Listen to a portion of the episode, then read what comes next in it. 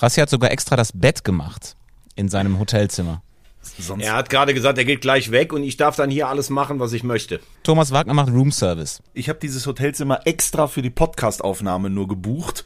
Ich gehe gleich dann wieder ins andere Hotel, wo ich dann privat bin. Aber es sieht schön aus. Schön gemütlich. Ja, das, es das ist wunderschön, es ist gemütlich und ähm, ich habe mich hier tagelang erholt und vorbereitet auf diese heutige wichtige und ich werde es jetzt schon vorwegnehmen, beste Folge aller Zeiten. Warum seid ihr eigentlich beide in München? Weil wir Beziehungsweise beide Pokal, äh, machen im DFB. Und warum teilt ihr euch ein Hotelzimmer? Nee, ich bin jetzt nur rübergekommen, weil wir doch gesagt hatten, dass ich beim ersten Mal das noch nicht alleine mache, sondern mit meinem Sohn. Das ist der betreutes Podcasten hier. Mit deinem Genau, Zivi. ich, ähm, das ist jetzt so, genau, die, das sind die letzten Züge meines Zivildiensts. Wollen wir eigentlich mal über Fußball reden? Ja, jetzt, komm ja. los jetzt mal.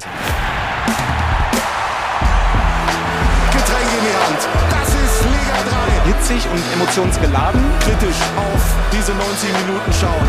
So funktioniert das auch nicht. 4 zu 3, der dritte Liga-Podcast von Magenta Sport. Wollen wir das mal so stehen lassen? Fair Einschätzung, fair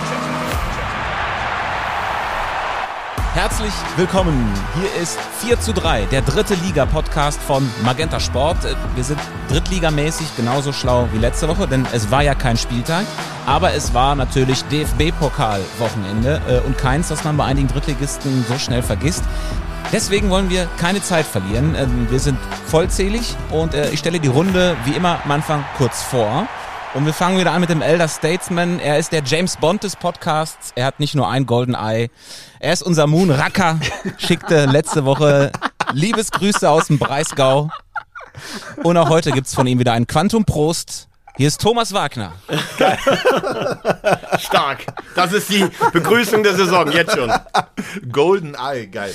Kommen wir zu dem, der Quantum neben ihm sitzt. Denn äh, die beiden, wir haben es jetzt schon erwähnt, äh, teilen sich äh, zumindest gerade für diese Aufnahme ein Hotelzimmer. Äh, bis vor einer Stunde wart ihr noch getrennt in unterschiedlichen äh, Hotels. Er ist mehr so der Typ Avengers, wenn wir so in der, in der äh, Filmbranche bleiben. Wenn er ein Tor sieht, wird er zum Hulk. Er macht jedes Spiel zum Endgame. Hier ist Christian Straßburger. Boah, geil. Einfach Wahnsinn. geil. Und dann fehlt äh, derjenige, der mehr so der Oppenheimer des Podcasts ist, macht aus der dritten Liga Atomphysik, verbreitet Bombenstimmung und strahlt immer übers ganze Gesicht. Yannick Barkic ist auch da. Ja, wunderschönen guten Morgen. Und Tobi Schäfer ist auch da. Ja. Gott sei Dank. Der genau. Mann mit dem äh, roten Faden. Ich bin auch da und freue mich sehr mit euch jetzt über das zu reden, was passiert ist am Wochenende. Ähm, der DFB-Pokal war anders als sonst, denn es sind wahnsinnig viele Drittligisten weitergekommen. Und äh, da sprechen wir, glaube ich, Yannick, das ist dann deine Abteilung, direkt schon über einen Rekord. Kann das sein? Ich, also Stand jetzt würde ich schon sagen. Ich habe, ähm, also erstmal sind wir ja alle komplett, haben wir falsch gelegen. Und ähm, ich habe dann mal nachgeschaut, nachdem dann Haching auch weitergekommen ist, war ja der fünfte Drittligist und nach meinen Berechnungen müsste das ein historischer Rekord sein, denn es gab noch nie, dass fünf Drittligisten es in die zweite Runde geschafft haben, zumindest ja. äh, seit Beginn der dritten Liga. Du hast schon angesprochen, wir haben falsch gelegen. Wir können ja uns das gerne nochmal kurz in Erinnerung rufen, wie wir letzte Woche getippt haben, wie das Pokalwochenende für die Drittligisten ausgeht. Ich weiß es einfach. Zwei kommen weiter. Genau, ich bin auch bei ja. zwei und zwar bei äh, Saarbrücken und Regensburg. So, ich wäre bei eins ähm, und ich wäre bei Sandhausen, weil für mich Hannover so eine Mannschaft ist, die ähm, traditionell in der ersten Runde bin auch bei eins, weil ich zum Beispiel gar nicht glaube, dass äh, Saarbrücken gegen den KSC mit Stindl. Nein, also Entschuldigung, dann habt ihr den KSC noch nicht gesehen ja. in dieser Saison. Ich sag zwei, die Fick kommt weiter gegen Werder Bremen. Das wäre zum Beispiel gar nicht so unmöglich. Das kann man zum Beispiel und sagen. Ähm, Halle kommt weiter gegen Reuter Fürth. So, da, daran werde ich gemessen. Da hast du aber Reuter Fürth noch nicht gesehen in dieser Saison. Geil. Wir sind einfach Experten. Wobei, äh, die Viktoria Köln hatten wir richtig. Saarbrücken, äh, wer hatte das gesagt noch? Ich hatte Saarbrücken. nee, Sand, ja. genau. ausgeschlossen. Sandhausen, also so schlecht war es jetzt nicht. Übrigens da direkt mal eine Frage an euch. Ich schiebe jetzt einfach mal eine vor, auch wenn er jetzt nicht mehr bei uns spielt, aber wir kennen ihn aus der dritten Liga. War ja irre, was Kolke gestern angeboten hat. Hält äh, drei Elfmeter, damit nicht bezwungen im Elfmeterschießen. Äh, kleiner Einschub der Redaktion. Es gab 86 Mal ein Europapokalfinale bei den Landesmeistern in Sevilla. Der große FC Barcelona mit Bernd Schuster, der war schon ausgewechselt, gegen Steaua Bukarest. Und da hat der rumänische Torwart Helmut Dukadam Vier Elfmeter gehalten, alle vier. Das ist Wissen für die Millionenfrage, wenn du da setzt, Tobi. Mir, mir geht es jetzt schon wieder so, wenn man neue Leute kennenlernt und die stellen sich vor und sagen ihren Namen, dann hat man auch nach fünf Sekunden den Namen schon wieder vergessen. Genauso geht es mir mit der Info von gerade von dir. Mein Name ist Helmut Dukadam. Oder Miodrag Belodedic. Darüber reden wir dann nächste Woche. Genau. So, was Also, war das Thema? DFB-Pokal. Größte Sensation, würde ich sagen, äh, Viktoria Köln, oder? Zustimmendes Nicken oder ja. Das war natürlich auch so von der Dramaturgie äh, ziemlich geil. Zweimal in Rückstand aufgeholt. Äh, David Philipp macht zwei Tore, der bei Werder Bremen gespielt hat, der Fan von Werder Bremen ist.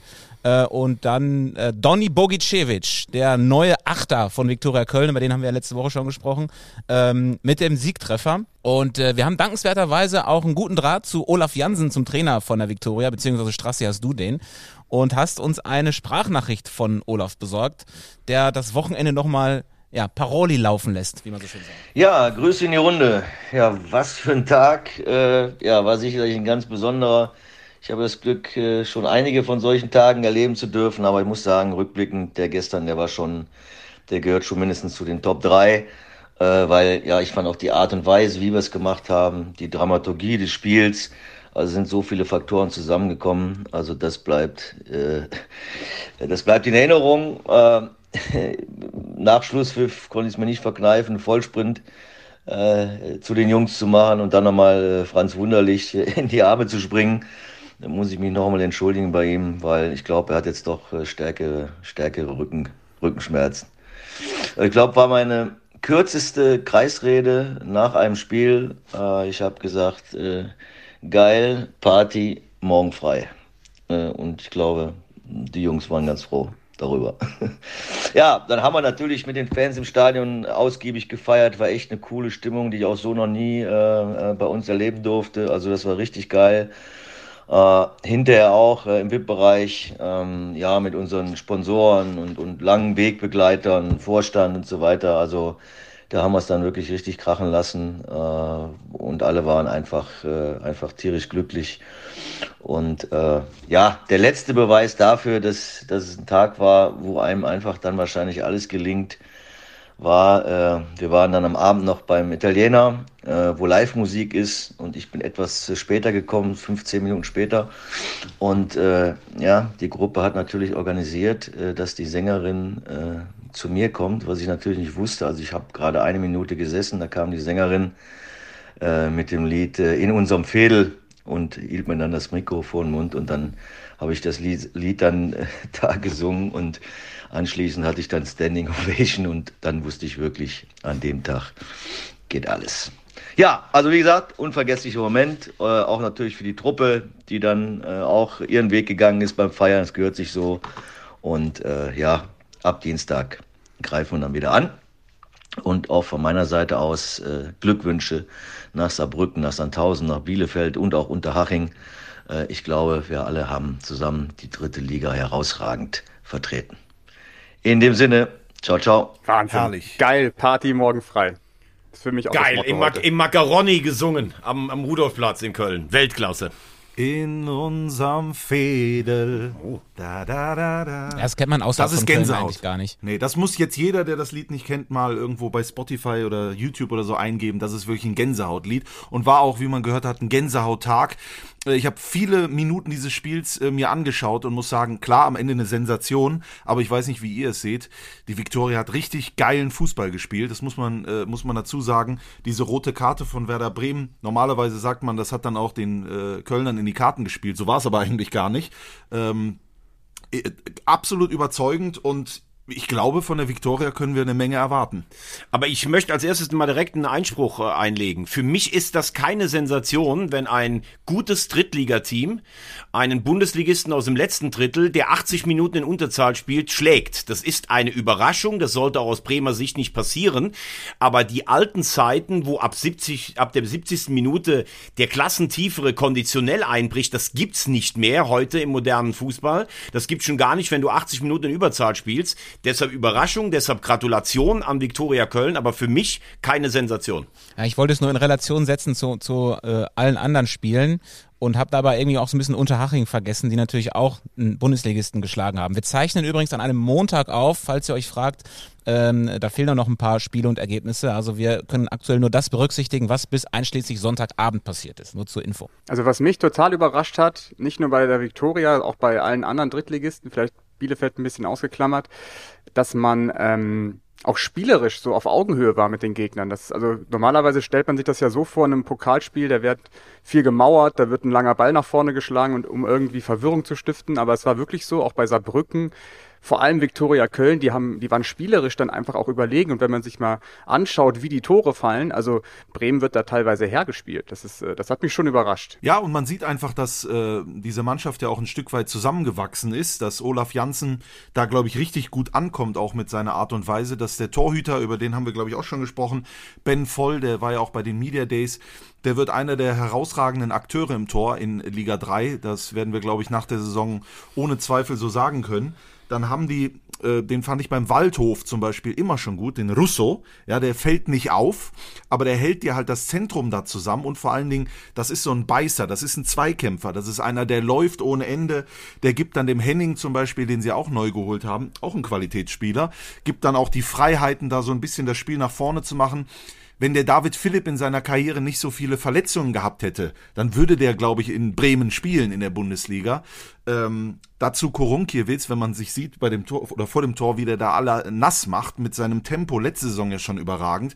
Also äh, die, die müssen wir mal ins Auge, äh, ein Holzauge drauf werfen äh, auf die Fick. Ja, da muss man eh mal sagen bei Korunkiewicz, ähm, also äh, das ist ja hier schon auch bekannt. Ich bin ja Rothosen-Anhänger vom HSV, aber ich habe ja auch ein ein Fissematänchen in der Südstadt. Ich bin ja Fortuna Köln äh, und äh, das hat mich manchmal hat der Korunkiewicz mich früher schon geärgert bei, beim, beim Pokalspiel am Höhenberg, wo er gegen die Fortuna eingeschweißt hat. Aber egal, der wird älter und ich habe das Gefühl, der wird echt immer besser. Das ist ein Spieler, der Minimum zweite Liga drin hat. Was der auf der rechten Seite spielt, so, so Spieler siehst du ja immer weniger, wie der marschiert.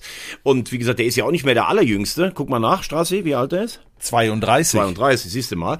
Also fast so alt wie ich. Nee, also das muss man ehrlich sagen, auch die Vorarbeit zum Tor, das ist einfach ein, ein outstanding Spieler. Und man darf ja nicht vergessen, da ist ja mit Meißner, mit Risse, mit Wunderlich, äh, und da habe ich ja noch gar nicht alle aufgezählt, da ist ja echt eine Menge Qualität auch weggegangen. Also sie haben das gut hinbekommen. Und äh, ich finde, jetzt kann eigentlich genau das passieren, was, ähm, oder das Gegenteil von dem passieren, was in der letzten Saison passiert ist. Janik, du hast das, glaube ich, letzte Woche auch angesprochen. Da haben sie ja erst später im Pokal gespielt und sind dann äh, gegen die Bayern rausgeflogen und haben dann in der Liga ja eigentlich gar nichts mehr gerissen, weil die das irgendwie offenbar so ausgebrannt hat. Und jetzt kann wirklich das Gegenteil eintreten. Dieser Sieg kann die jetzt so pushen, ähm, dass sie einen richtig mega guten Start hinlegen in der Liga. Die haben das erste Spiel ja gewonnen, spielen jetzt in Saarbrücken, auch direkt mal wieder der nächste Gradmesser. Und vielleicht ist Viktoria Köln ja doch höher einzustufen, als äh, viele Experten dachten. Die Social Media Abteilung hat das so schön äh, betitelt. Das V steht für Vogelwild. Und dazu haben sie vorne einen äh, David Philipp, the Kölsche, the Kölsche Harry Kane. Jetzt nicht Harry Kane äh, erwähnen, sonst brodelt Wagner. Oh Gott, okay. Aber wir müssen natürlich schon auch äh, sagen, dass in den bisherigen Jahren der dritten Liga die Viktoria immer starke Phasen hatte und sie hatten in jeder Saison mal eine Phase, wo es über fünf, sechs Spiele überhaupt nicht gelaufen ist. Und die Frage, wie das mit einem neu formierten Team ist, in einer Liga, die sicherlich nicht schwächer wird, also ob es für ganz oben reicht, das wage ich doch immer noch zu bezweifeln, obwohl mir das imponiert imponiert hat vom Samstag, obwohl ich finde, dass die einen feinen Ball spielen. Aber da kommt natürlich auch in der Liga, hast du selten über zweieinhalbtausend Zuschauer. Das war ja eine ganz außergewöhnliche Atmosphäre am, am Samstag am Höhenberg. Ähm, und ähm, das ist natürlich etwas, was im normalen Ligabetrieb meist wegfällt. Apropos außergewöhnliche Atmosphäre, die herrscht ja auch immer im Ludwigspark, ja, in Saarbrügge. Die haben ja im Prinzip den ersten Flock da äh, in diese in dieses Metier reingest wie sagt man gestoßen äh, gegen Karlsruhe. Wir haben ja gesagt, da habt ihr oder ich hab's gesagt, da habt ihr den KSC aber noch nicht gesehen. Wir haben mit der vollen Kapelle gespielt, der äh, KSC. Stindel und Co. Also richtig ernst genommen. Und Saarbrücken hat das Ding einfach gezogen am Ende 2 zu 1 und ich glaube auch völlig verdient.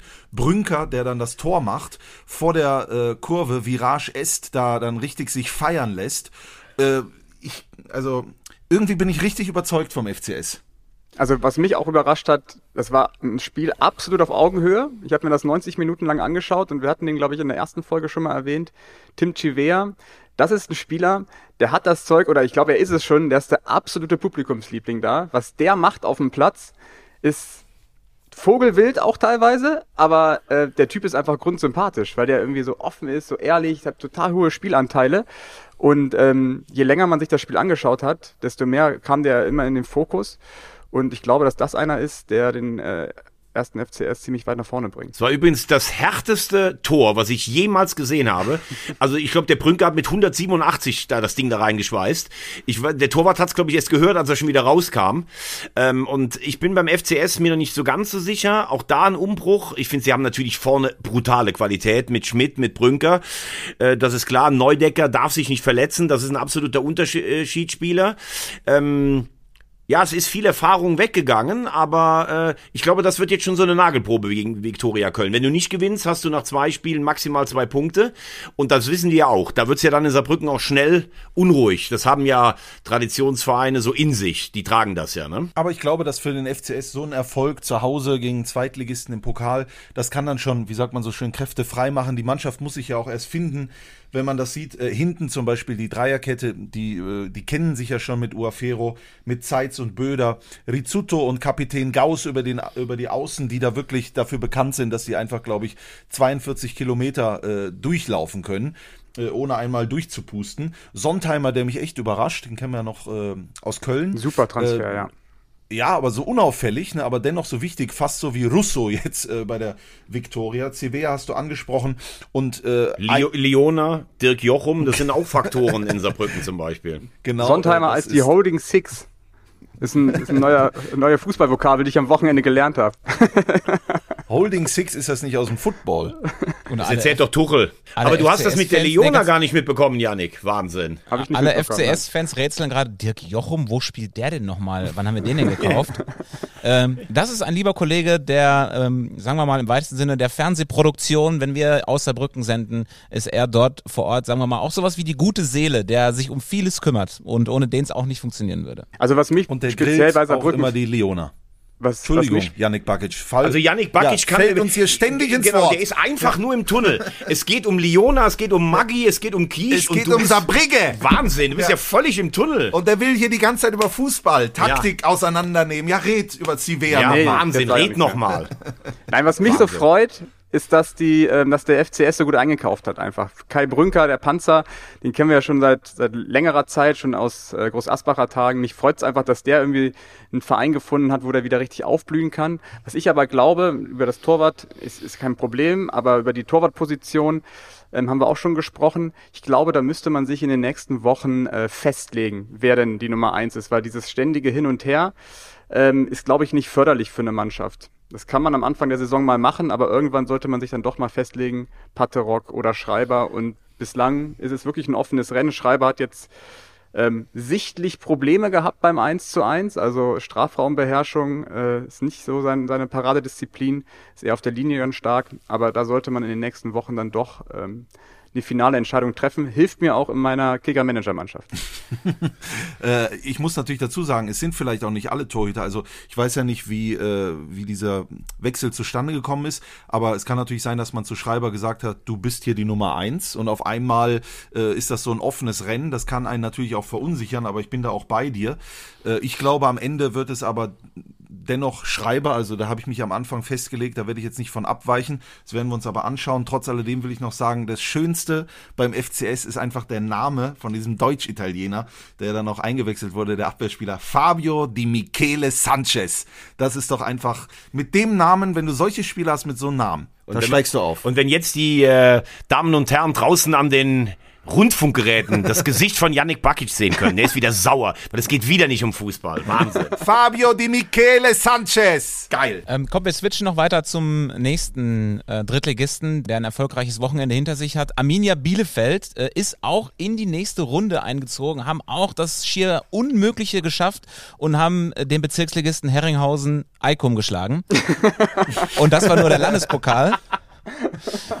Und im DFB-Pokal sind sie dann auch tatsächlich noch weitergekommen und haben den VfL Bochum im Elfmeterschießen besiegt. Und schon äh, ist Bielefeld wieder oben auf. Ne? Wir hatten über die ausführlich gesprochen am vergangenen Wochenende, dass es nicht einfach wird aufgrund der komplett neuen Mannschaft, äh, aufgrund des Starts gegen Dresden. Und jetzt haben die natürlich auf einmal wieder so richtig Wind unter den Flügeln. Ja, was so ein Erfolg Wobei im man- Landespokal alles äh, bewirken kann. Ne? Da schlägst du einmal einen Bezirksligisten und schon schlägst du auch einen Bundesligisten. Wobei man ja trotzdem sagen muss, das äh, schließt ja auch so ein bisschen an an das, was wir letztes Jahr gesagt haben. Ein Spiel zu Hause gegen den VfL Bochum, wenn der Spielverlauf einigermaßen die auch in die Karten spielt, ist für Bielefeld natürlich viel einfacher zu gestalten. Du machst ein, zwei Konter, du musst das Spiel nicht machen, die Zuschauer sind da gegen den vermeintlich Großen, wobei Bochum und Bielefeld ja vor zwei Jahren gefühlt noch äh, auf einer Ebene waren, sogar Bielefeld eigentlich der etablierte Bundesligist gegen Bochum, die hochgekommen sind. Ähm, ich glaube trotzdem, dass eine neu formierte Mannschaft die jetzt zwei Jahre lang gegen den Abstieg gespielt hat, erstmal lernen muss, ein Spiel zu gestalten. Das wird für Bielefeld wahrscheinlich die große Herausforderung sein in den nächsten Wochen. Aber es hat natürlich ein paar positive Erkenntnisse gehabt. Wir haben über die Torhüterposition gesprochen. Ähm, wenn du im Elfmeterschießen, wenn du jetzt der Pokalheld bist, das bringt natürlich Kersken sicherlich auch Selbstbewusstsein. Und das ist für einen Torwart, glaube ich, mit das Wichtigste, was er braucht. Über Kersken habe ich vor ein paar Wochen mal, Janik, du erinnerst dich noch, nach einem Spiel, war das Meppen gegen Dresden, als sie die da äh, filetiert haben, genau. Da hatten wir die große Ehre, im Büro des großen Pogge zu sitzen, Poggenburg, äh, den damaligen Torwarttrainer von Meppen, jetzt in Münster, richtig? André Poggenburg, damals die Nummer eins bei Fortuna Köln beim Aufstieg mit unserem Magenta Sportexperten Thomas Kraus, liiert, will ich fast sagen. Mit Daniel Flottmann. Mit Daniel Flottmann, der der das Küstig etabliert hat in Fußball Deutschland. Und er hat gesagt, Kersken ist das größte Talent, das er jemals nicht nur gesehen, sondern auch trainiert hat. Das hat er übrigens über Nikolai Rehnen auch mal erzählt. Aber das war eine andere Zeit. äh, Und, und das sieht man jetzt, glaube ich, auch. Was ich auch gut fand von Mitch Kniat ist, hat dieselbe Startelf gebracht äh, wie in der dritten Liga. Also er weiß ja auch, dass die Automatismen, die müssen sich einspielen, die müssen greifen. Mit der Viererkette, mit Schreck auf der Sechserposition, mit der, ich will es mal sagen, Doppelacht, äh, wo ein Biancardi, glaube ich, richtig wichtig ist und äh, sich extrem wohl zu fühlen scheint auf der Alm. Äh, Entschuldigung, er hat eine Veränderung in der Startelf gemacht. Das Ich wollte ich grad eigentlich sagen. Ja, ja, Entschuldigung. Ich, ich, äh, ich war gerade noch so geflasht von Pogge und habe gerade Angst, dass er mir aufs Maul haut, äh, dass ich, dass ich eigentlich sagen wollte, er hat die gleiche Startelf gebracht, bis auf einen. Und das war Klos. Er hat Winsheimer vorne reingestellt. Das, was wir ja auch von Anfang an hier im Podcast gesagt haben. Ich will jetzt nicht sagen, daran hattet ihr Lehen, aber ich glaube, dass das dem Spiel nach vorne ähm, gut getan hat. Das glaube ich auch. Und mich beeindruckt ist, wie Klos auch diese Bankrolle annimmt. Also es gibt ja Spieler, die ähm, sind Kapitän bei ihrem Verein, die ähm, haben so das Selbstverständnis, immer spielen zu müssen. Und wenn sie dann mal auf die Bank gesetzt werden, dann ähm, verfallen die in so eine Art Lethargie oder haben keinen Bock mehr darauf. Ähm, und es war dann wirklich so, als dann Klos später reinkam, der hat die Rolle komplett angenommen, hat die Mannschaft nochmal richtig nach vorne gepeitscht. Und wenn man sieht, wie der den Elfmeter reinmacht, mit welcher Selbstverständlichkeit, der schießt den ersten Elfmeter vor der eigenen Kurve, das ist so ein wichtiger Elfmeter, um da reinzukommen in dieses Elfmeterschießen. Und mit so einer Selbstverständlichkeit haut er den in die Maschen. Großen Respekt. Das Wir-Gefühl ist zurück bei Arminia Bielefeld, dank diesem Erfolg, glaube ich. Aber es wäre auch, das muss man auch sagen, ich sehe es genauso wie du, aber es wäre auch relativ dumm von Fabian Klos anders äh, zu machen, weil er ist eine Legende und wenn sie jetzt aufsteigen nochmal in seinem letzten Jahr und selbst wenn er nur von der Bank in Anführungszeichen daran, dann werden alle sagen, Mensch, der hat sich bis zum Schluss total in den Dienst des Vereins gestellt. Wenn er jetzt unter Getöse vielleicht weggeht, wie damals Mölders zum Beispiel bei 60, da bleibt ja auch immer was an deinem eigenen Ruf hängen. Also total schlau, auch wenn es vielleicht nicht so schwierig ist, mach die Faust in die Tasche und wenn du am Platz bist, geh voran.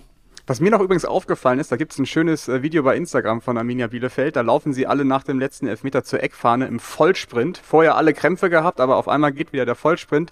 Die einzigen, die da nicht hingelaufen sind, weil sie ja clever sind, äh, Mitch Kniat und Fabi Klos, weil die ja wissen, nach den 50 Metern sind wir natürlich auf total im Sack. Ich muss aber mal dazu sagen, apropos Klos, natürlich absolute Legende, aber es hat ja am Anfang richtig geschüttet da in Bielefeld auf der Alm. Wie Mitch Kniat aussah, hautenges T-Shirt ange äh, angehabt, ja, einfach nass. Äh, Die Muskeln haben so gespielt, ja, man hat die so gezuckt, so zucken sehen. Die Tattoos sind richtig zur Geltung gekommen. Also da muss ich sagen, mein lieber Mann, da hat die Arminia aber an der Seitenlinie fast schon äh, äh, modelhaft zugeschlagen. Strassi. Ja, ich weiß es auch nicht. Irgendwie, irgendwie war ich fasziniert. Der hat sich dann auch so durchs Haar gefahren. Ich dachte so, Mitch, mein lieber Scholli, was geht denn da jetzt ab? Also hier steigt die Temperatur aber in München gerade, muss ich sagen. Der geile Kniat. Wahnsinn. Gehen wir weiter die Vereine durch. Haching schlägt Augsburg 2 zu 0. Das ähm, ist sicherlich auch ein dickes Ausrufezeichen, zumal Haching ja auch als äh, Kandidat eingestuft wurde, der vielleicht das schwierig hat, in der Liga zu bleiben. Aber da müssen wir vielleicht nochmal das überdenken und auch nochmal neu über Haching reden. Jetzt haben wir aber erstmal einen Termin. Und zwar haben wir einen Termin mit einem, der auch in die nächste Pokalrunde eingezogen ist, mit dem SV Sandhausen. Die haben Hannover im Elfmeterschießen geschlagen. Und äh, maßgeblich daran beteiligt war Tim Knipping der einen Treffer erzielt hat. Der ist ja neu in Sandhausen, vergangene Saison noch für Dynamo Dresden gespielt und den begrüßen wir jetzt in der Leitung. Einen schönen guten Morgen nach Sandhausen. Guten Morgen, Tim Knipping. Servus, schönen guten Morgen. Äh, wo erwischen wir dich gerade? Ich bin quasi direkt vorm Fitnessstudio. Ähm, erstmal kurz mit euch sprechen und danach ähm, wird Arbeit verrichtet. Und äh, noch im Pokalrausch oder schon im Fokus auf den anstehenden Spieltag auf Freitag? Nee, definitiv schon im Fokus äh, auf den kommenden Spieltag. Ähm, klar war natürlich das letzte Wochenende ein super Erlebnis, äh, was uns auch nochmal ähm, geholfen hat, ähm, dass die Mannschaft da nochmal auch äh, zusammenschweißt. Ähm, aber letztendlich können wir uns jetzt äh, davon auch schon nichts mehr kaufen.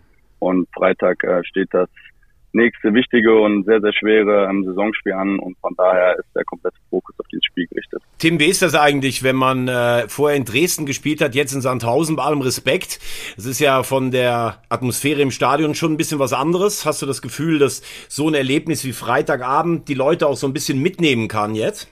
Ja, klar, ist natürlich äh, ein bisschen was anderes, ähm, wenn 30.000 äh, Zuschauer dort sind oder sage ich mal 5.000. Aber ich glaube, ähm, die Zuschauer, die da waren, die haben das nicht bereut. Ähm, die sind auch mitgegangen und äh, auch in, in den Phasen, wo es dann, sage ich mal, spannend wurde, ähm, haben dann auch die 5000 Leute Alarm gemacht. Von daher geht es nicht immer um die, um die Anzahl der Leute. Aber ich glaube, dass die Menschen hier in der Region gemerkt haben, dass sich äh, ja in kurzer Zeit hier was entwickelt hat. Und ich glaube, dass dieses Spiel auch nochmal ein gutes Zeichen hier an die Leute in der Region war und wir vielleicht auch dazu den einen oder anderen nochmal animieren konnten, dann vielleicht am Freitag ins Stadion zu kommen. Du hast das ja häufiger betont, dass die äh, Chemie in der Mannschaft anscheinend stimmt. Das hat ja das Spiel selber auch gezeigt. Woran machst du das fest? Ja, man sagt ja immer im Fußball, man, man muss eine Mannschaft sein und äh, ich glaube, sagen häufig die Leute, aber ich habe jetzt auch schon in der einen oder anderen Mannschaft gespielt. Ähm, Dennis hat es ja auch gesagt, aber so wie die, wie die Team, Teamchemie jetzt hier ist, habe ich noch nicht so oft erlebt. Das zeichnet sich einfach dadurch aus, dass wir wirklich, ähm, ja, wenn wir was machen, dann sind alle dabei. Oftmals ist es ja auch so, dass der eine oder andere dann vielleicht, sage ich mal, auch keinen Bock hat oder einfach nicht kann. Aber hier ist wirklich so, dass, dass wenn wir was unternehmen, die, die ganze Truppe dabei ist, sei es, wenn wir was essen gehen ähm, oder irgendwelche Events machen. Und ähm, ja, das beste Zeichen war auch nach dem Sieg, äh, da kommst du nach den Interviews in die Kabine, da läuft die Ballermann-Musik ähm, das ist, das ist einfach geil, das macht Bock, deshalb spielt man Fußball und gerade natürlich dann für diese, diese Erlebnisse, die man dann mit der Mannschaft ähm, danach dann auch in der Kabine feiern kann. Apropos Ballermann-Musik, ähm, welcher Song ist da so gerade äh, the most wanted oder auch dein Favorite? Boah, mein Favorite, also unser Favorite ist, äh, da wir einen ehemaligen Spieler vom HSV haben, ähm, läuft ab und zu da mal die, die Torhymne ähm, vom HSV auch in der Kabine, um da den, den Dennis dann auch manchmal noch ein bisschen zu pushen. Veggie grinst übers ganze Gesicht. Einfach nur geil. Aber es gibt äh, zum Beispiel, apropos Ballermann, Sebastian Jakob vom FC, 1. FC Saarbrücken äh, hat jetzt äh, seine Verletzungszeit genutzt, um Ballermann-Hit zu schreiben. Der ist jetzt aktuell rausgekommen. Äh, siehst du da auch Talent bei dir?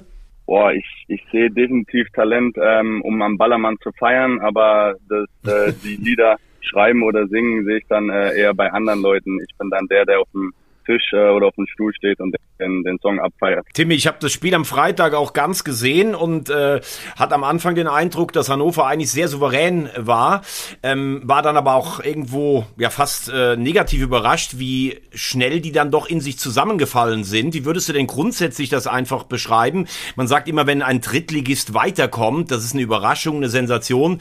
Ich empfinde es nicht als Überraschung oder Sensation, wenn ein Spitzenteam der dritten Liga gegen eins aus der zweiten spielt, das sich noch nicht so gefunden hat. Wie hast du das Spiel empfunden? und wie siehst du diesen Leistungsunterschied allgemein? Ich glaube, den Leistungsunterschied natürlich ähm, sollte im Normalfall der, der Zweit- oder Bundesligist sich im Pokal durchsetzen.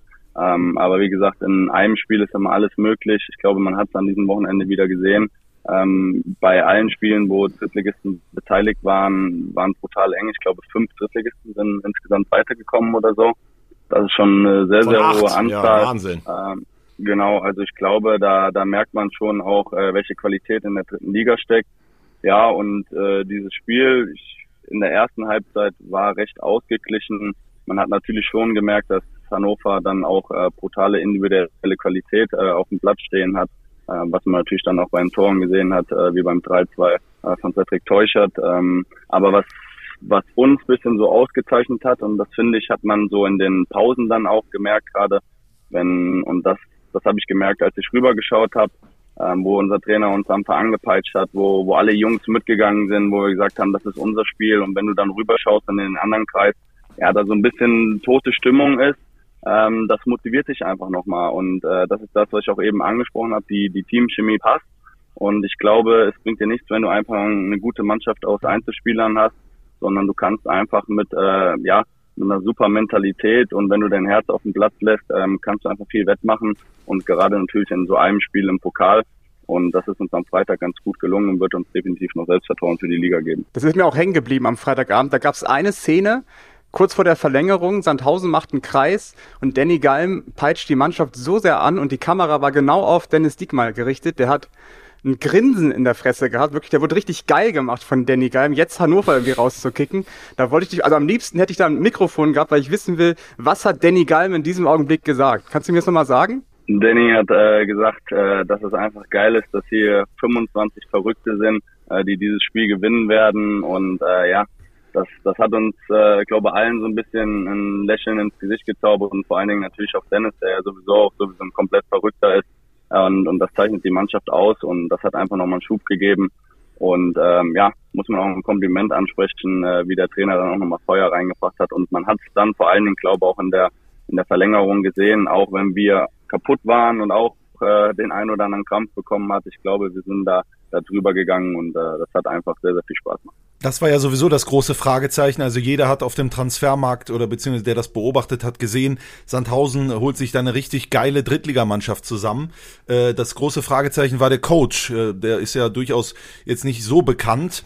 Äh, du hast ihn jetzt ein paar Wochen schon kennengelernt. Was zeichnet ihn aus und warum könnt ihr mit dem Erfolg haben? Ähm, erstmal ein Riesenpunkt ist die Empathie, die er mitbringt. Ähm, ich hatte bevor ich mich für Sandhausen entschieden habe, zwei sehr, sehr lange Gespräche auch mit dem, mit dem Trainer, wo er die, wo er seine Philosophie auch offengelegt hat, wo er gesagt hat, äh, es ist hier keine One-Man-Show, es geht hier nicht um ihn, sondern es geht um den Verein, es geht um, um die Mannschaft und dass er zusammen mit uns, mit den Spielern einfach was erarbeiten möchte, dass er schauen muss, ähm, ja, welches, welches Spielermaterial hat er dann überhaupt zur Verfügung und dementsprechend ähm, äh, wird dann was erarbeitet und das haben wir in der Vorbereitung ähm, ganz gut gemacht und was mir einfach beim beim Coach brutal auffällt ist, der bringt diesen Spaß äh, im Fußball zurück. Ja, wir wir gehen einfach zum Training. Ich gehe auch jetzt hier zum Krafttraining. Ich, ich freue mich auf die Truppe. Ich, ich freue mich auf die Trainingseinheiten, auch wenn wenn die quälend sind.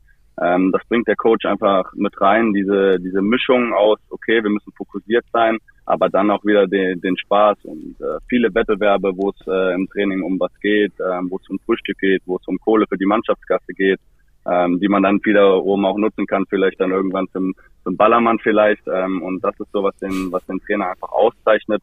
Und vor allen Dingen, dass er auch einfach mit, mit jedem spricht. Das ist egal, ob du jetzt 18 bist, ob du 35 bist er spricht mit jedem gleich und das merkt die Mannschaft, ähm, ja, dass er einfach jeden Spieler wirklich wertschätzt und äh, das, das, das merkt man und äh, das macht der Trainer sehr, sehr gut.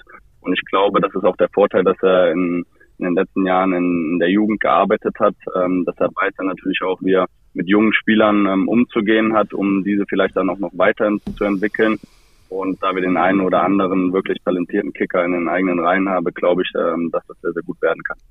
Das klingt jetzt so, als dürfte der Trainer mit zum Ballermann dann am Ende der Saison. Der Trainer muss mit zum Ballermann und der Trainer wird auch mit zum Ballermann, so wie ich ihn bislang kennengelernt habe.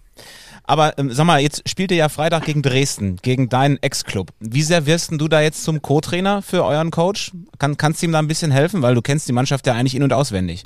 Ja, also ich denke, dass unser Trainerteam ähm, Dynamo Dresden auch in- und auswendig kennt, aber natürlich, wenn du drei Jahre da gespielt hast und auch letztes Jahr mit äh, sehr, sehr vielen Jungs gekickt hast, dann, dann kennst du die Stärken, vielleicht auch äh, die ein oder anderen Schwächen, wo wo man ähm, den, den gegnerischen Mannschaft äh, erwischen könnte. Und da werden wir uns natürlich dann austauschen und äh, zusammen dann vielleicht äh, die Mannschaft wirklich dann gut vorbereiten auf den kommenden Gegner auf meinen ähm, Ex-Verein. Das ähm, hört sich jetzt sehr professionell an, aber wenn du jetzt äh, mal persönlich in dich reinhorchst gegen Dynamo Dresden, ist da irgendeine, äh, irgendein Gefühl, was hochkommt, äh, hoch motiviert, den will ich zeigen oder was auch immer? Ähm, hoch motiviert bin ich jedes Spiel ähm, und ich glaube, ich, ich muss dem Verein nicht zeigen, ähm, natürlich habe ich unfassbar viel Bock auf dieses Spiel, ähm, weil es einfach gegen eine Mannschaft geht, wo ich drei Jahre gespielt habe, wo ich unfassbar geile Momente erleben durfte. Äh, gerade natürlich die, die Fans, ich, ich werde diese Momente niemals vergessen. Natürlich äh, kann ich auch offen sagen, dass so wie, wie dann äh, der Schluss dann einfach war, das, das habe ich mir ein bisschen anders vorgestellt oder gewünscht, aber so ist nun mal Fußball. Ähm, aber ich habe da irgend, ich habe da keine schlechten Gefühle. Ähm, am liebsten wäre es mir, wenn wir am Ende beide aufsteigen, aber der Fokus jetzt am Freitag und ich möchte mit meiner aktuellen Mannschaft äh, möchte ich definitiv dieses Spiel gewinnen und äh, ja, an Motivation, Motivation wird es mir definitiv nicht mangeln. Wie ist das denn eigentlich, wenn man so früh in der Saison so ein absolutes Topspiel hat? Das sind ja die beiden Mannschaften, die am häufigsten genannt wurden als Aufsteiger.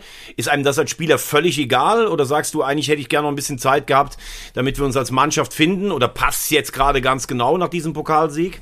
Boah, das ist eigentlich letztendlich egal. Ob du jetzt, äh, ich glaube, gegen wen du in der Liga spielst, ist, spielt keine Rolle. Ich glaube, wenn man auf den ersten Spieltag sieht, ähm, da habe ich gesagt, okay, ein Aufsteiger am ersten Spieltag, der muss nicht unbedingt sein, weil die mit einer, mit einer richtigen Euphorie kommen nach so einem Aufstieg. Die haben nichts zu verlieren. Ähm, die gehen all in. Das hat man auch gemerkt in allen Spielen. Es hat kein Aufsteiger verloren.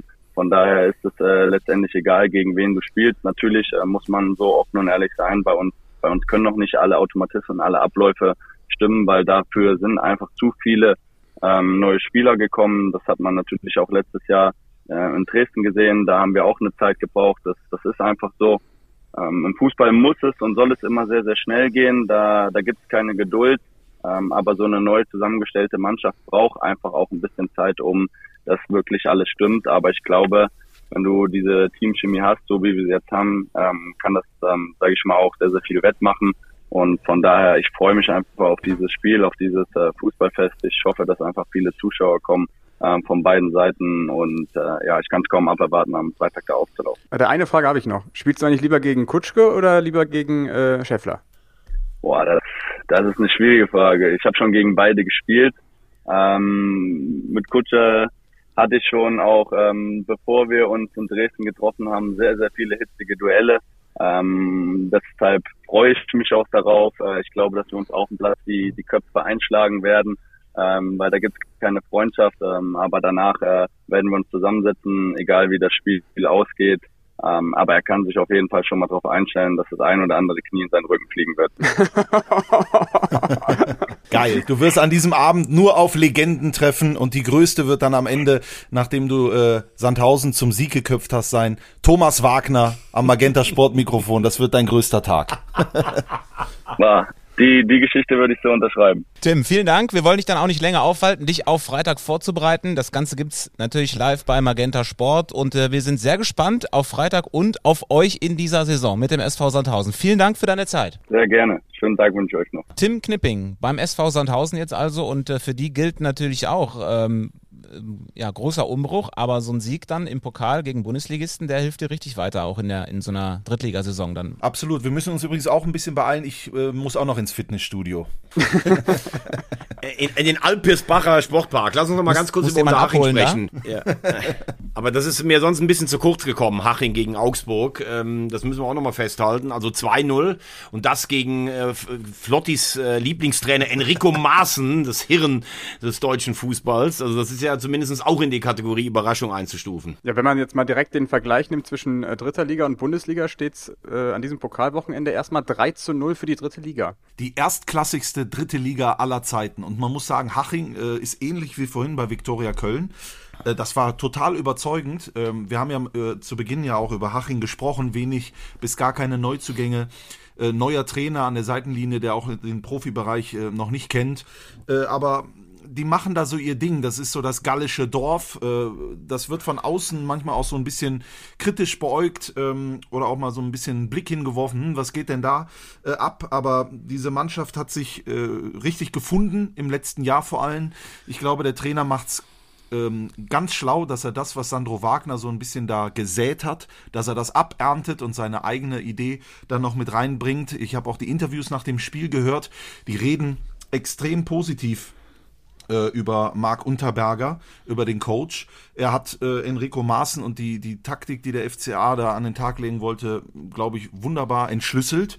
Äh, und die sind völlig zurecht eingezogen in die zweite Runde. Gratulation äh, nach Haching.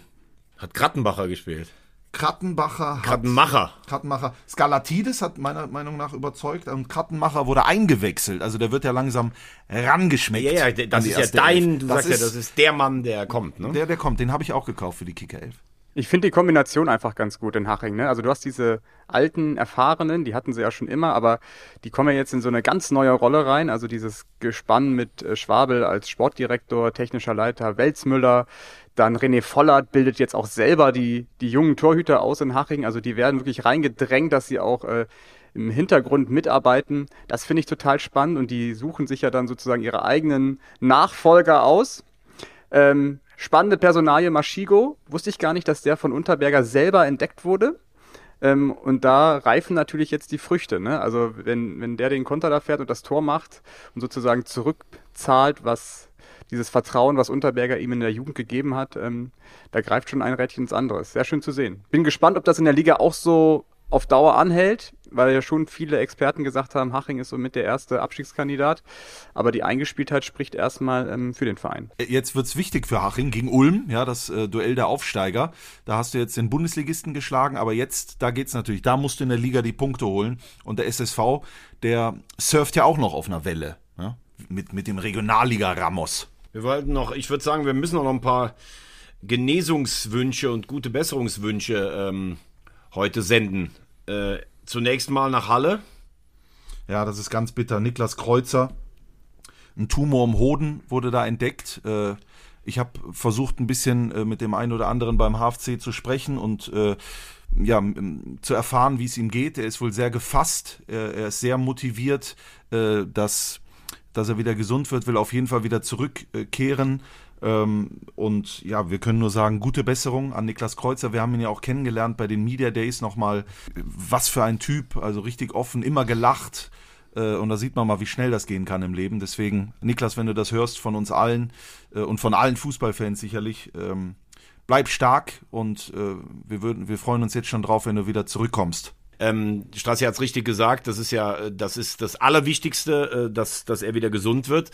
Ähm, nicht ganz so, ja, wie, wie sagt man das jetzt, ohne es abzustufen, nicht ganz so dramatisch, aber dennoch auch sportlich sehr bitter und für ihn selbst ist die schwere Schulterverletzung von Duisburgs Kölle, da habe ich letzten Sonntag direkt daneben gestanden. Also der hat so geschrien, dass der hat solche Schmerzen gehabt und es sah eigentlich relativ unspektakulär aus, so im Mittelfeld einfach ein ganz normales Laufduell und ähm, muss man auch sagen, sportlich ein Riesenverlust für den MSV, weil so wie der in der Endphase der vergangenen Saison gespielt hat, mit so viel Dampf über links, ähm, also auch ganz bitter, auch da natürlich gute Genesung, auch wenn es da um was ganz anderes geht natürlich. Ja, aber dann sind wir ja schon ähm, auch fast so ein bisschen bei, bei einem Ausblick auf das nächste Wochenende, wenn es dann endlich wieder um das geht, warum wir ja hier auch zusammensitzen, nämlich Drittliga-Fußball. Sandhausen, Dresden, haben wir schon ausführlich drüber gesprochen. Das Topspiel direkt am Freitagabend. Das Äh, eure Pro- Tipico-Topspiel der Woche, Das, bitte. Genau. ähm, Anmerkung der Redaktion. was ist eure Prognose? Also in der Gesamtgemengelage. Ist Dresden immer noch zu stark oder kann Sandhausen jetzt auch mit dem Pokalerfolg äh, da was holen? Auf, auf jeden Fall. Doch, zu Hause gegen Dresden mit dem äh, Erfolg, ich, ich glaube, den hätte es auch gar nicht gebraucht. Also guck dir die individuelle Klasse an, die der SV Sandhausen hat. Ich glaube, je länger die beisammen sind, wir haben es ja gerade gehört von Tim, die Teamchemie stimmt. Das hat man auch sehr früh gemerkt, ähm, auch bei den Media Days. Äh, das wird jetzt nicht äh, ein Selbstläufer für Dynamo. Es wird, glaube ich, wirklich ein richtiges Typico-Topspiel. Remis 3 zu 3. Also ich glaube erstmal, das hat ja auch Tim Knipping eben im, im Interview angemerkt, da wird's richtig zur Sache gehen. Also die werden sich nichts schenken. Wenn ich so an diese Duelle denke, Knipping gegen Kutschke oder auch Hennings vorne, dann, also ich glaube, da wird's richtig abgehen. Es gibt viele Tore. Und, äh, aber ich freue mich natürlich hinten raus auf die Interviews von Thomas Wagner, das ist klar. Ich glaube aber auch an Unentschieden, 2-2. Apropos richtig abgehen. Bielefeld gegen Münster, Freunde. Boah. Da haben wir doch jetzt schon, da hat die Gänsehaut schon Gänsehaut. Wahnsinn. Die, da geht's um die Vorherrschaft in Westfalen. Ich glaube, ausverkauftes Haus, ne? Veggie, du hast ja letzte Woche gesagt, äh, der Gradmesser wird Münster sein für Bielefeld. Die werden richtig heiß sein, da das erste Derby nach acht Jahren mal wieder äh, zu gewinnen auch auf der Alm. Undankbare Aufgabe jetzt wieder für Bielefeld, wieder in diese äh, Favoritenrolle zu rutschen. Stichwort Spiel machen zu müssen. Ganz anderes Spiel, super schwierig. Münster in einer sehr guten Verfassung und äh, können befreit aufspielen. Für mich einfach die wichtigste Frage, wird es regnen und wie wird Mitch Kniert dann aussehen? Gottes Willen. Und wie wird Sascha Hildmann dann aussehen? Ja gut, bei dem passt ja von der Frisur auf jeden Fall. Der könnte das Ja, ein Sascha, bisschen zurück Sascha Hildmann dann. trägt ja meistens Cappy. Ja, ja. MC, aber MC wenn, Sash. könnte es auch, der hat die Haare ja sonst, glaube ich, so ein bisschen zurückgegelt.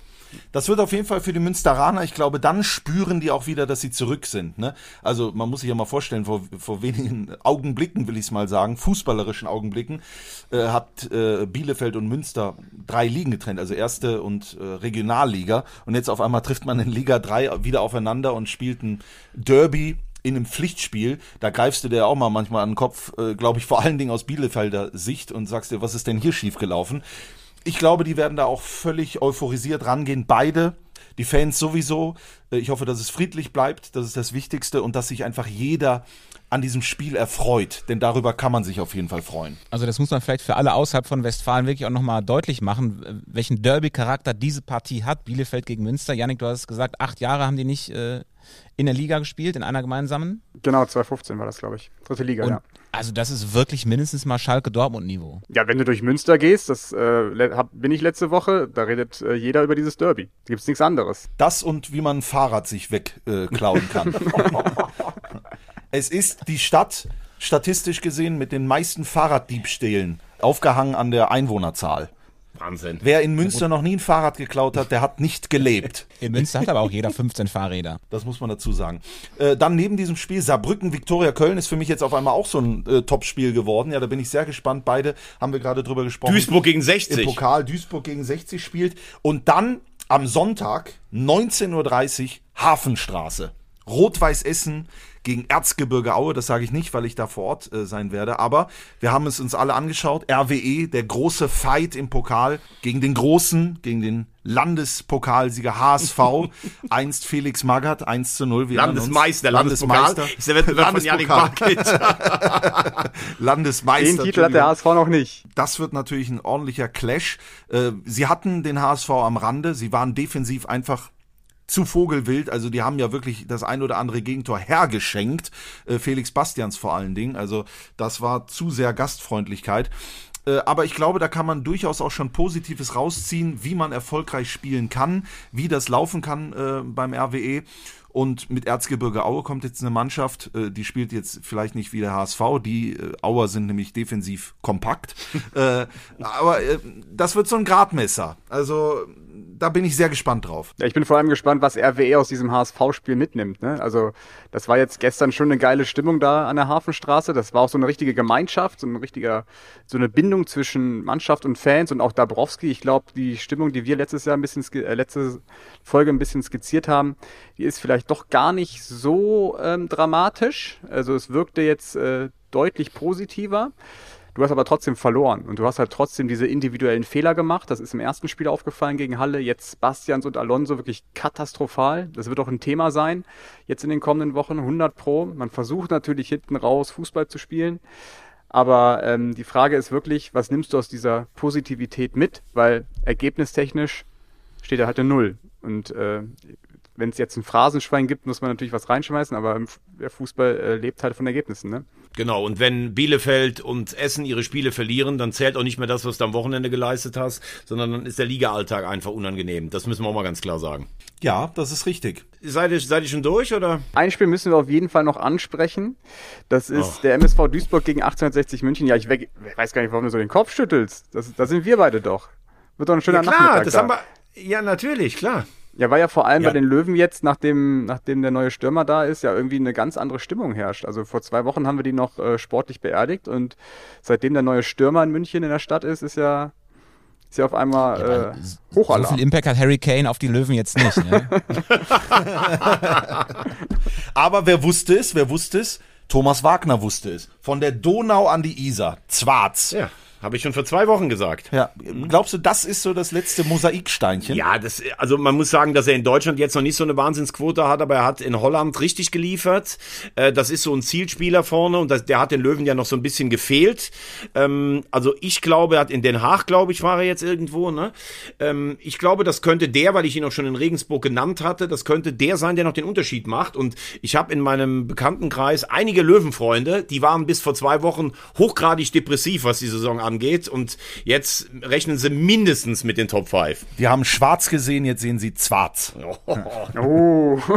Also er hat auf ja, jeden Fall wunderbar. die Nummer 9, ist auf jeden Fall äh, ein Spieler, der jetzt sportlich noch nicht zu bewerten ist, aber ähm, hat eine hohe Erwartungshaltung. Und äh, wenn man die Nummer 9 trägt bei den Löwen, ähm, dann weiß man ja, muss man liefern. Stichwort Sascha Mölders, Martin Max sind alle Torschützenkönig geworden mit dieser Nummer. Rudi Brunnenmeier. Denk dran, noch an Rudi Brunnenmeier. Ne? Ja. Der ist uns alle als erstes eingefallen. Deutscher Nationalspieler, Europapokalfinale mit den Löwen. Das muss man hier auch mal sagen dürfen. Europapokal oder Landespokal? Ne, Europapokal der Pokalsieger, der sogenannte EC2. Aber apropos Pokal. Frage? Ich, ja, genau. Weil wir heute auch nur über DFB-Pokal gesprochen haben. Welche Drittligisten, und da meine ich jetzt die dritte Liga als Ranghöchste, also es muss nicht unsere heilige dritte Liga sein, sondern es gab ja auch mal eine drittklassige Liga vor dieser Ligenreform, haben das DFB-Pokalfinale erreicht. Die zweite Mannschaft von Hertha BSC. Sehr gut, das war 1993. Unterlegen die Hertha Bubis gegen Leverkusen 0-1. Energie Cottbus. Gibt aber noch sehr gut. 1997 gegen den VfB Stuttgart 0 zu 2. Union Berlin. Boah, Wahnsinn. Ist das stark. 2001 gegen Schalke. 2-0 verloren. Sind das, das alle? waren alle? Das sind die drei, die es waren. Stark, Jungs. Gut. Wie der Strassi alle drei beantwortet hat. gut. Ja, ich kam ja gar nicht zu Wort. Cottbus wollte ich sagen, aber gut. Nein, ich, ich bin deswegen so äh, äh, abgeschweift auch von, von meinen Gedanken, weil ich noch was von einem Erlebnis erzählen wollte, was passiert ist. Das ist mir noch nie passiert in meinem Leben. Ich habe eine Nachricht bekommen, ihr kennt ihn noch alle, von Marc Schnatterer. Ist uns alle noch ein Begriff, eine absolute Heidenheim-Legende und zuletzt beim Waldhof gewesen. Und was sagt der zu mir? Der hat mich eingeladen zu seinem Abschiedsspiel. Ist das was? Schnattis Abschiedsspiel. Musst du spielen Schnatti oder musst du Friends. kommentieren? Ja, pass auf. Schnatti and Friends gegen die FCH Traditionself am 9. September in Heidenheim. Und ich spiele im Team von Marc Schnatterer. Oh ich spiele Fußball. Wahnsinn. Die, die ehemalige Nummer 10 vom BV Wevelinghofen, der dritten Mannschaft. Ich bin so schlecht, aber ich, ich sag's dir ganz ehrlich, ich habe jetzt schon Gänsehaut. Ich bin sowas von, ich habe zu Marc Schnatterer gesagt, ob es ein Fehler war oder sowas, aber nein ich spiele und ich trage die Nummer 13, meine Ballack-Nummer. Das wird geil. Wir werden es live im Podcast übertragen. 9. September, 4 zu 3, geht live. Wahnsinn. Das Abschiedsspiel von Schnatti. Kauft euch alle Karten, ich weiß nicht wo, bestimmt in Heidenheim auf der Homepage. Auf dem Schlossberg. Und danach wird ein Warsteiner Papp gestellt. in der Innenverteidigung neben Cello Segert. Ja. Kennst du äh, auch andere Teamkollegen, die auch eingeladen wurden, die mit dir in der Truppe spielen? Äh, Sinedin Sidan. Äh, Roberto Carlos. Michael Ballack und Rudi Brunnenmeier. Und der Linksverteidiger Feistle, der früher in, in Heidenheim gespielt hat. Nein, ich, ich weiß sonst keinen. Ich weiß, es spielt Marc Schnatterer und ich glaube, das reicht auch schon, oder? Übrigens, wenn du bei solchen Spielen mitspielst, also ich durfte ja früher zumindest viertklassig treten. Ich habe mal in einem äh, Benefitspiel an der Seite von Bernd Förster gespielt, Vize-Weltmeister von 82. Und ganz ehrlich, der hatte eine neue Hüfte und war über 60. Das ist jetzt so drei oder vier Jahre her. So was Gutes habe ich einfach, das war unglaublich. Der, der, der, der konnte nicht mehr richtig laufen, aber hat immer richtig gestanden. Der hatte eine Präsenz, Wahnsinn. Und das gucke ich mir an, wenn im Mittelfeld mit der Nummer 10 neben Schnatti Strassi die Fäden zieht. Wahnsinn. Mit der 13, mit der 13 wird das sein. Das Und danach drei, drei, Wochen Muskelkater. Mindestens. Ah, es, ich, ich, ich weiß, ich habe überhaupt gar keine. Ich fahre immer Aufzug. Ich weiß gar nicht, wie das geht zu Fuß. Also ich muss. Äh, ich freue mich aber. So, das wollte ich noch erwähnen. Schöne Geschichte zum Schluss. Damit sind wir auch am Ende angekommen. Ich danke euch sehr. Ich wünsche allen euch da draußen, die jetzt zugehört haben, äh, eine schöne Woche. Bitte liked uns, empfehlt uns weiter. Äh, wie heißt es doch so schön? Glocke aktivieren. Was man halt so macht, wenn man einen Podcast abonnieren will. Und dann hören wir uns in äh, alter Frische nächsten Dienstag wieder. Nach dem zweiten Spieltag in der dritten Liga. Tschüss. Ciao. Macht's gut allerseits.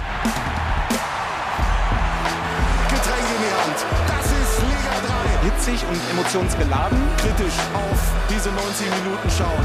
So funktioniert das auch. 4 zu 3, der dritte Liga-Podcast von Magenta Sport. Wollen wir das mal so stehen lassen? Fair einschätzen.